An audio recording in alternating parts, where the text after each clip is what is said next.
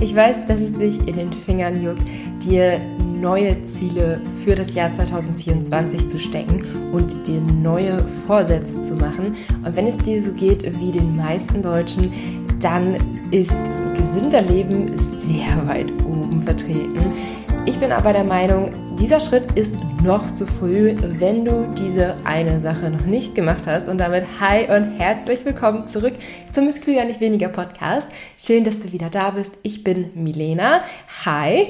Für alle, die ähm, ja schon länger dabei sind, ihr kennt mich ja schon ganz gut. Für die, die vielleicht gerade das allererste Mal zuschalten, ich bin Ernährungsberaterin und ernährungspsychologischer Coach und führe dich heute durch diese Podcast-Folge.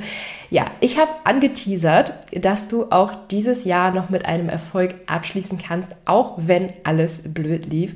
Und ich meine es wirklich genauso, wie es da steht. Aber wir machen das nicht, indem wir dieses Jahr jetzt einfach irgendwie abhaken und uns neue, hochmotivierte Ziele stecken.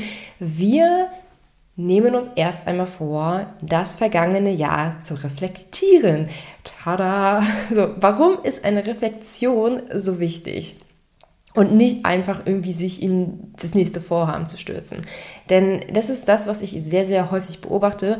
Viele probieren eine Diät nach der anderen aus. Also von meinen Kursteilnehmern, das ist wirklich eine der häufigsten Rückmeldungen, die ich bekomme. Oh, ich habe schon in meiner Vergangenheit so viele Diäten ausprobiert.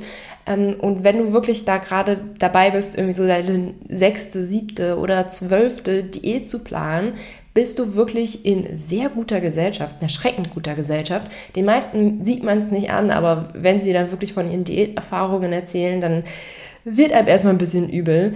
Ähm, viele Diäten enden in der Erkenntnis, dass sie ihnen schon wieder nichts gebracht hat. Also man hat vielleicht kurzfristig fünf Kilo abgenommen oder vier oder meinetwegen auch zehn, dann kam aber wieder irgendetwas dazwischen oder die Diät wurde beendet und so langsam ist man wieder in alte Gewohnheiten gerutscht oder nach einer krassen Diät hatte man es vielleicht sogar so, dass man dann richtigen Heißhunger hatte und so richtig ins Fressen gekommen ist. Und ich meine hier jetzt wirklich nicht Essen, Überessen, sondern wirklich ins Fressen gekommen ist. Ähm, und ja, dann war das Gewicht wieder drauf oder sogar noch ein paar Kilo mehr drauf. Und wenn dir das passiert ist, ist es nicht die Lösung, jetzt zu sagen, okay, Kohlsuppendiät hat nicht funktioniert, jetzt probiere ich es mal Low Carb aus, weil das ist halt einfach genau das gleiche in Grün. Nicht die Diät an sich, aber wirklich die, das Vorgehen. Also also ich sage auch mal wirklich, egal ob Low Carb oder Low Fat oder meinetwegen Kohlsuppen oder Hackfleisch oder was auch immer Diät oder intermittierendes Fasten oder sogar eine vernünftige, kluge Ernährungsumstellung, wie ich sie zum Beispiel nach Ist klüger, nicht weniger predige. Es geht nicht darum, für vier Wochen sich die Pobacken zusammenzukneifen und so viel Gewicht in dieser Zeit wie möglich zu verlieren und irgendwie so im Hinterkopf zu haben, dass man danach ja auch irgendwie essen muss. Aber großer Fehler, sich dann zu sagen, ja, da kümmere ich mich dann später drum. Es geht wirklich bei jeglicher Ernährungsumstellung darum, langfristig eine neue Gewohnheit zu etablieren. Und das ist wirklich bei jeder Ernährungsumstellung so. Und da fallen natürlich auch schon so krasse Diäten wie Kohlsuppendiät oder so völlig raus. Und auch so Sachen wie Low Carb fallen raus, wenn du dir einfach nicht vorstellen kannst, langfristig auf Kohlenhydrate entweder zu verzichten oder sie stark zu reduzieren. Das heißt, früher oder später scheitern wir, wenn wir eine Ernährung nicht zur Gewohnheit machen. Und da wollen wir uns heute mal das, die Lupe nehmen und einmal das Vergrößerungsglas nehmen und schauen, warum Dinge so laufen, wie sie laufen, warum du vielleicht in der Vergangenheit gescheitert bist und das Wichtigste, daraus lernen. Wir Menschen haben nämlich diese unglaublich tolle Fähigkeit, aus Fehlern zu lernen, aber diese Fähigkeit können wir eben nur entwickeln, wenn wir auch hinschauen und wissen, welche Fehler wir gemacht haben und daraus unsere Rückschlüsse ziehen, was wir in Zukunft eben dann nicht mehr tun sollten. Und egal, ob du in 2023 eine krasse Diät ausprobiert hast und daran gescheitert bist oder eine simple, vernünftige Ernährungsumstellung probiert hast und daran gescheitert bist, ich habe dir zehn Fragen mitgebracht für deine Jahresreflexion ähm, und du kannst diese Fragen in beiden Situationen super gut für dich anwenden. Und ich würde sagen, wir springen einmal direkt in die erste Frage rein. Welche und wie viele Ziele hatte ich mir dieses Jahr vorgenommen? Also geh mal zurück in den Dezember 2022, wo du dir hochmotiviert neue Ziele und neue Vorsätze gesteckt hast und schau mal, was hast du dir da eigentlich vorgenommen? Denn wir neigen dazu, das einfach zu vergessen, wenn es halt nicht geklappt hat und uns einfach wieder in die Zukunft zu widmen und zu schauen, okay, jetzt probiere ich das aus, wird schon irgendwie klappen, wird schon besser werden. Ich bin hochmotiviert, ich habe da Bock drauf, ich ziehe es durch. So, nein, erstmal erste Frage, welche und wie viele Ziele hatte ich mir dieses Jahr vorgenommen und gab es auch eventuell welche, die sich widersprochen haben? Zum Beispiel viel Sport zu machen, aber auch viel Zeit mit der Familie zu verbringen.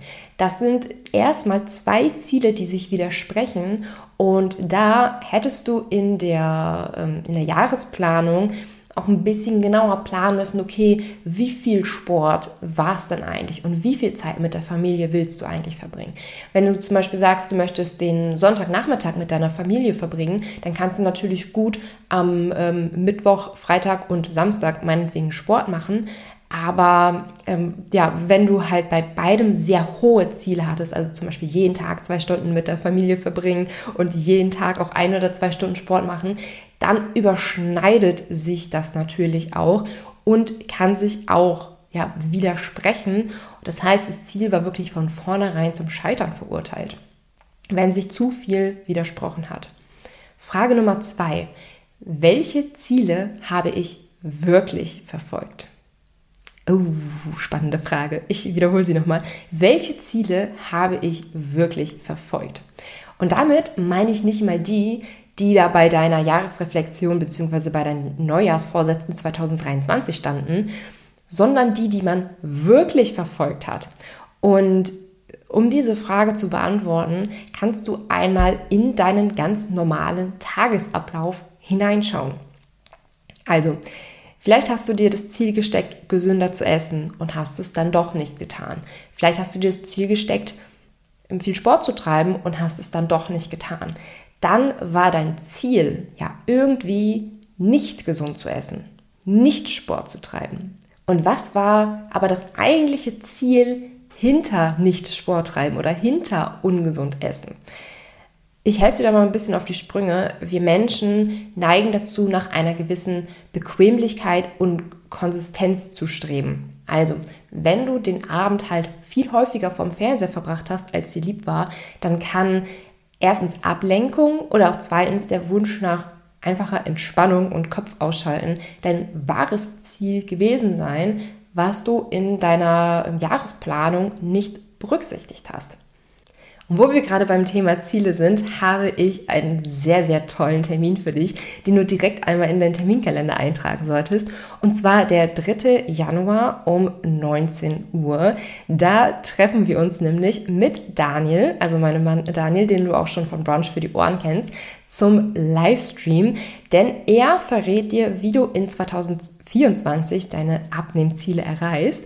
Und er geht darauf ein, warum du, warum sehr, sehr viele klassische Motivationstipps, zum Beispiel sich motivierende Post-its an die Wand kleben und so weiter oder an den Kühlschrank, warum die eigentlich gar nicht funktionieren und warum du auch kein Vision Board brauchst oder vielleicht auch gar nicht, gar keins erstellen solltest und wir gehen in dem Livestream unsere Ziele gemeinsam durch und Daniel wird dir einige wertvolle Tipps mit an die Hand geben, wie ja, die Zielerreichung in 2024 und wir konzentrieren uns ja auf die Abnehmziele in 2024, wie das klappt. Und das Coole ist, du erfährst auch auf dem Weg, warum es so wichtig ist, auf dem Weg zu scheitern. Ja? Also nicht, wir gehen hier nicht von äh, passiert mal oder so aus, sondern Daniel wird dir erzählen, warum es wichtig ist, dass du auf deinem Weg auch ab und zu mal schalterst. Also wirklich absoluter mentaler Durchbruch. Ähm, den Link zur Anmeldung findest du in den Show Notes. Also wichtig, wir haben nur 500 Live-Plätze zu vergeben und wenn die voll sind, sind die voll. Also das kann also sein, dass du dich am 2. Januar gar nicht mehr anmelden kannst, weil alle Plätze belegt sind. Also solltest du dich relativ zügig anmelden, wenn du schon weißt, dass du dabei sein möchtest. Dritte Frage zur Jahresreflexion. Hatte ich überhaupt realistische Erwartungen an meine Ziele? Wenn wir uns Ziele stecken, neigen wir dazu, zu schnell zu viel zu wollen. Das ist wahrscheinlich nicht das erste Mal, dass du das gerade hörst. Trotzdem ist es super wichtig, sich das immer wieder vor Augen zu führen, weil wir ja doch dazu neigen, den ein oder anderen Fehler mal zu wiederholen, auch wenn wir es eigentlich besser wissen. Also hatte ich realistische Erwartungen. Und wenn wir hier von dem Thema Abnahme sprechen, dann ist zum Beispiel realistisch, dass du nach sechs Monaten circa fünf bis zehn Prozent deines Körpergewichts abnimmst.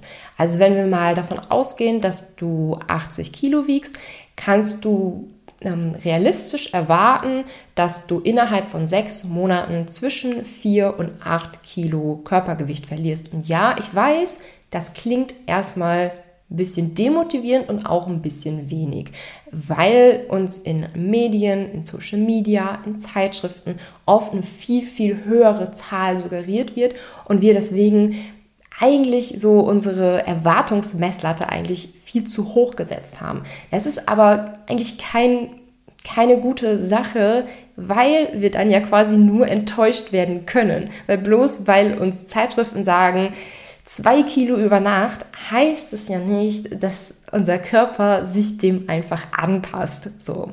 Ähm, und ja, so eine gewisse Enttäuschung darüber, dass der Weg doch länger dauert als gedacht, ist auch eine der häufigen Gründe, warum viele dann wieder in alte Muster rutschen, weil sie sich dann denken, okay, ja, dann hat sich das ja alles irgendwie gar nicht so gelohnt, meine ganzen Mühen. Doch, haben sie. Weil wenn du in, wenn du zum Beispiel deine vier bis acht Kilo in den nächsten sechs Monaten abnimmst, ist das doch super. Und du kannst in den nächsten sechs Monaten auch weitermachen. Du kannst dieses Gewicht halten. Natürlich lohnt sich da die Abnahme. Und zwar auf jeden Fall. Und zwar nicht, weil es irgendwie nicht schnell genug ging oder so, sondern weil du langfristig ja auch dich viel, viel wohler in deinem Körper fühlst. Weil du wirklich in den Spiegel morgens schaust und dir denkst so, das bin ich, voll cool. Und erstmal so an dir abtastest und neue Kleidung trägst und so weiter. Das ist doch total cool. Und das ist doch eine schöne Sache, sich wieder wohl in der eigenen Haut zu fühlen. Und wenn der Weg dann halt statt geplanten zwei Monaten dann halt zwölf Monate dauert, dann ist das doch immer noch ein Weg, der sich absolut lohnt. Okay, Frage Nummer drei war, hatte ich realistische Erwartungen? Frage Nummer vier, wie habe ich auf Rückschläge reagiert? Und hattest du überhaupt einen Plan, wie du auf Rückschläge reagierst? Oder hattest du überhaupt ähm, ja, geplant, ob es überhaupt Rückschläge gibt? Oder warst einfach davon ausgegangen, dass du schon motiviert genug sein wirst, um deine Ziele durchzuziehen? In Abnehmen ohne Kalorienzählen, also meinem ähm, Kurs für nachhaltiges Abnehmen, nach ist klüger nicht weniger, habe ich in den äh, Livestreams das Thema Rückschläge immer mit meinen Teilnehmern besprochen und wir haben dann auch immer Pläne aufgestellt, wie wir in Zukunft auf gewisse Rückschläge reagieren werden. Und das würde ich auch dir absolut empfehlen. Nicht einfach davon ausgehen, dass schon alles glatt laufen wird. Wir sind alles Menschen. Wir haben alle ein Umfeld, das vielleicht unsere Abnahme vielleicht nicht gerade unterstützt oder einen gesünderen Lebensstil. Wir haben alle mal stressige Phasen. Wir haben alle mal ähm, Schlafmangel. Wir haben alle mal irgendwie Phasen, in denen wir halt einfach unmotiviert sind. Und ich möchte, dass du in deiner Jahresreflexion fragst, wie du in dem letzten Jahr auf Rückschläge reagiert hast. Also, mm, bist du eine Zeit lang standhaft geblieben, aber hast dir irgendwann so gedacht, ne, jetzt habe ich keinen Bock mehr.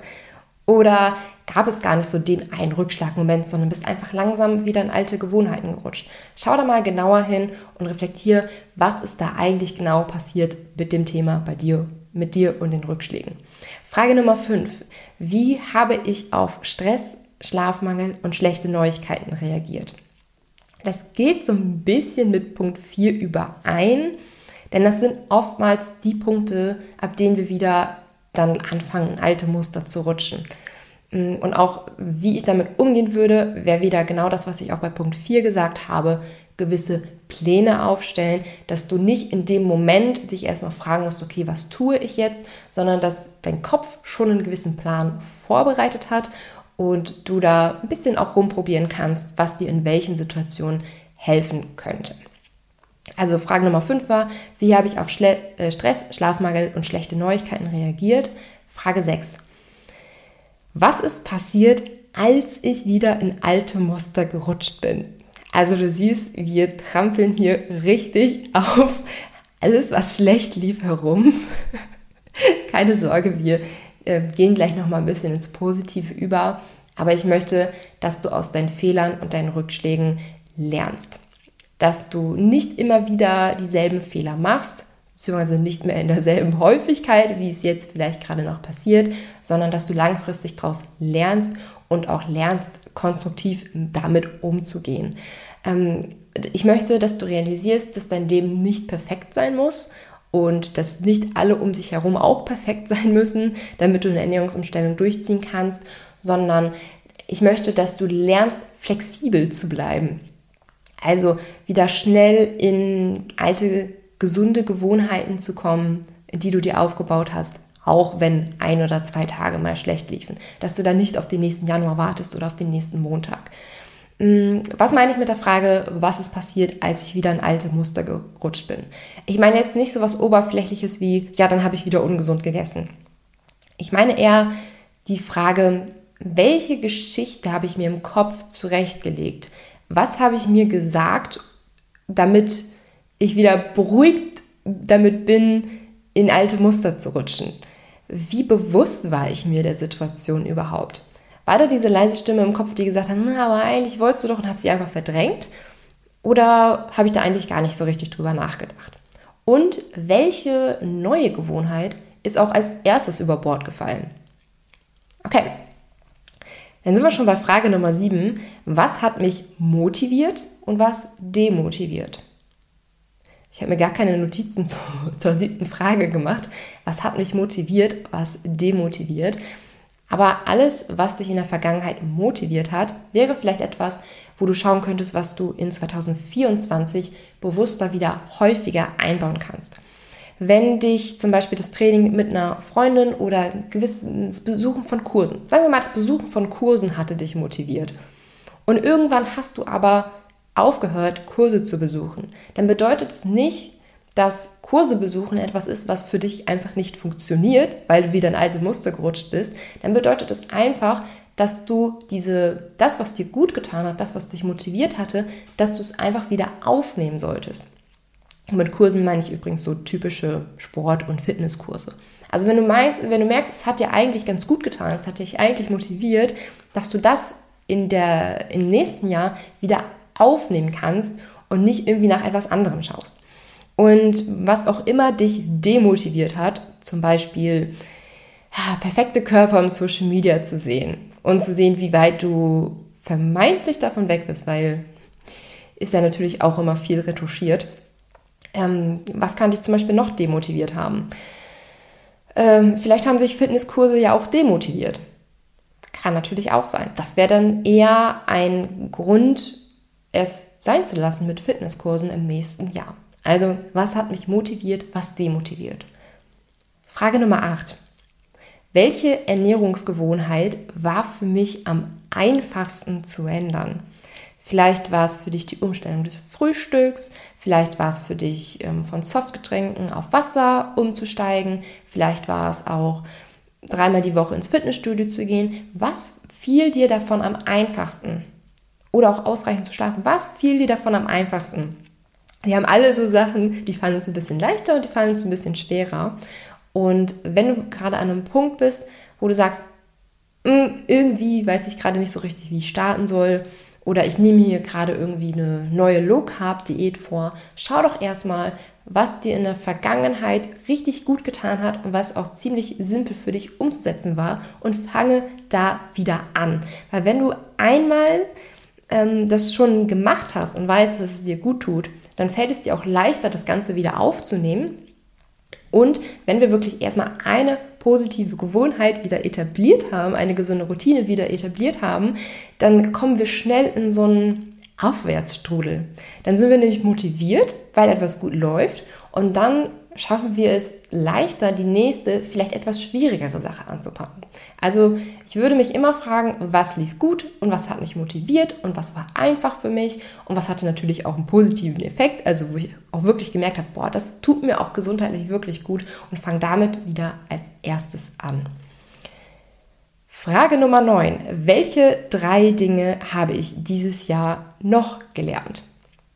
Das ist jetzt nur eine offene Frage um all das abzudecken, was ich vielleicht in den, ja, in, der, in den äh, anderen acht Fragen noch nicht mit abgedeckt habe. Aber vielleicht welche drei Dinge habe ich dieses Jahr noch gelernt?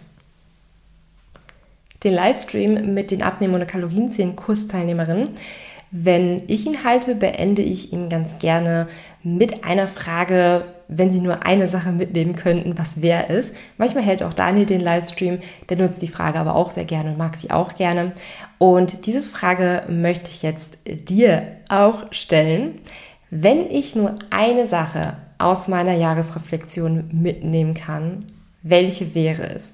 Denn es ist natürlich unrealistisch. Wir haben uns hier jetzt ähm, insgesamt zehn Fragen gestellt dass wir alles dann im Hinterkopf behalten werden in 2024, dass wir alles mitnehmen in 2024. Deswegen stell hier, dir hier die Frage nach dem allerwichtigsten Punkt.